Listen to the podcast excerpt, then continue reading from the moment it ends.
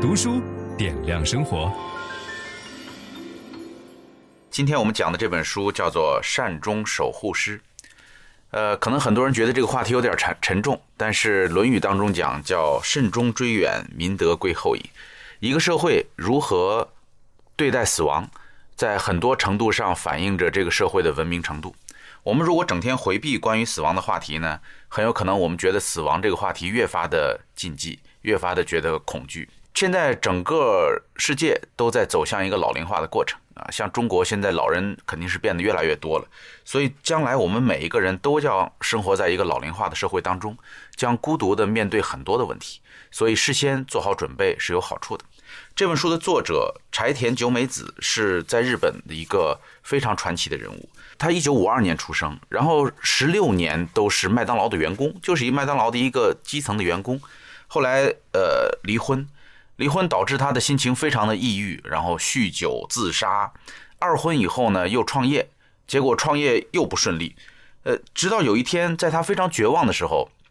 他说，突然之间，他脑海当中闪现出来了一句话，啊，好像是特蕾莎修女说的，呃，这是他后来才知道的哈，叫做“爱才是活着的意义”。于是他决定要找到一份能够奉献爱的这么一个工作。在一九九三年的时候呢。柴田久美子到呃养老院里面做看护，但是在看做看护的过程当中，他感受到了养老院里边的那些老人，呃，尤其是临终的时候是多么的悲惨，就几乎每一个老人都会被送去医院，然后身上插满了管子。虽然这些老人都不愿意接受这样的一个结果啊，那柴田久美子就发现，他没法在大城市里边去实现自己的一个帮人善终的理想，于是他选择去到了离岛。就是一个只有六百多人居住的一个小岛，远离这个本岛，所以在这个岛上没有医院啊，只有几个驻岛的医生，最多给你打打点滴啊，看看小病就好了。呃，所以他跟所有来到离岛的他这个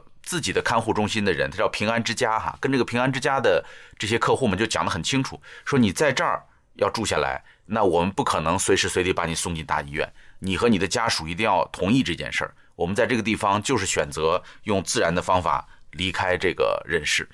呃，这个离岛帮助了特别多的老人安详的离开了这个世界。而这个柴田久美子最让人不可思议的地方，就是他让这些即将往生的人在温暖的怀抱当中，呃，说再见啊，说谢谢。在他的怀中往生的人到现在已经有两百多人。后来他再次离婚，然后身患癌症。他自己有三次癌症复发的经历，但是到今天，他依然战斗在这个为老人们用自然的方法送终的第一线。他平安之家的这份事业的第一个呃客户是他自己的母亲啊，就是他自己的母亲就是在他的怀中走掉的。到二零二五年，他的目标是能够培养一千名善终守护师，所以他在日本打造了一个新的职业，这个职业叫做善终守护师。那为什么柴田久美子会走上这条道路呢？根据他的回忆，他认为父亲的离世给他一个很大的影响。在他很小的时候，哈，他说父亲的离世是我从事善终守护的原点。那是小学六年级的初春，我最亲爱的父亲被查出患上了胃癌。生命只剩下三个月，他去世那天，房里的纸门透着微光，许多大人都围着卧病在床的父亲。他跟每一个人道谢，最后握住作为妖女的我的手，微笑着说：“谢谢你，小九。”过了一会儿，他的手冷了，硬了，眼睛再也没睁开。那次我体会到了死亡的动人，父亲的死亡交给了我人生中最宝贵的东西。特蕾莎修女曾经说过：“即使人生有百分之九十九的不幸，临终时若能获得人生最后百分之一的幸福，这样的人生就算是幸福的。”啊！而且在她开始开办了平安之家以后，有一天她收到了一个明信片，我觉得这个明信片非常具有代表意义哈。明信片上写说：“我已到癌症晚期，处理掉了两套房子中的一套，决定不再接受医院的治疗了。比较困扰的是。”死亡将近，但人死后无力自己走进棺材，期盼你能给我建议。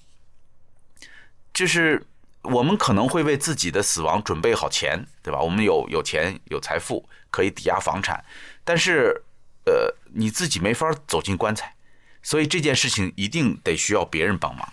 呃，他马上就打电话联系这个给他留明信片的这一位老人，然后见了面以后，这个老人说：“柴田老师，多亏你来到我这里，有你我什么都不用操心，可以放心的度过最后的日子了。”就他所做的就是这样一份事业。咱们第一章首先就是要知道山中守护到底是做什么哈，这里边有几个案例，呃，首先。呃，他说对他影响最大的场景就是父亲所说的谢谢。他觉得父亲临终的时候所说的那一句谢谢，给他带来了一生的安慰，就是让他觉得死亡并不是那么可怕的一件事儿，可以是一件充满了光辉、充满了爱意这样一次重生的机会，是非常明媚的。然后，呃，他在服务对象当中有一个叫做呃千代婆婆，这个千代婆婆九十多岁了，跟他在一起已经生活了十二年了。就等于他大概在七八十岁的时候就决定住到平安之家，也不知道自己哪天会走，然后就住了整整十二年的时间。到临走的时候，合起双掌跟他们说谢谢。呃，直到死去的前一天，千代依然在说他固定的台词：“我好得很，不用担心。”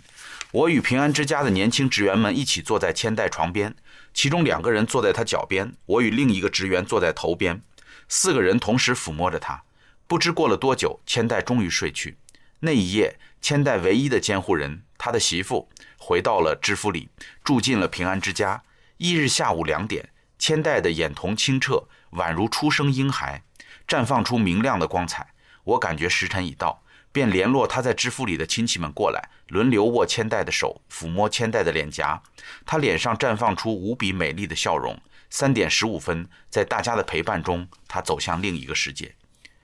年轻的职员们对我说：“本以为死是恐怖的事，事实上死是令人感动的，而且很清静。”一个年轻职员流着泪讲：“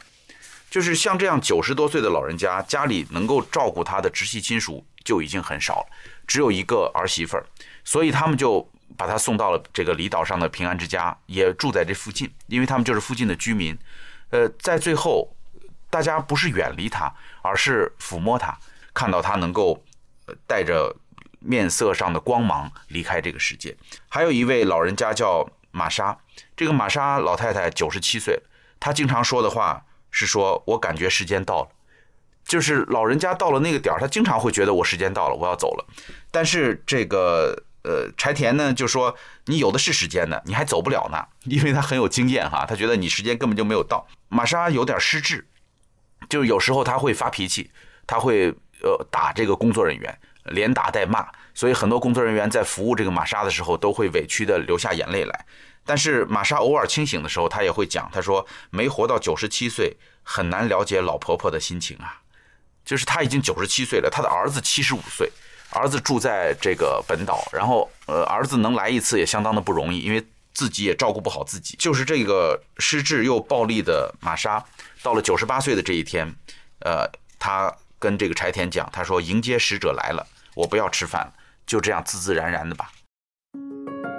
分享知识是一种美德，当我们每一个人都在不断的分享知识给这个社会的时候，我们这个社会将会变得越来越好。所以，如果您喜欢这本书的内容，把它分享到您的朋友圈当中，或者给到您指定的某一个人都可以。您关心谁，就把知识分享给他。谢谢。本音档是由樊登读书小草远志提供。解锁本书精华解读全集，请搜寻 triple w 打 d u s h u 打 com 打 t w。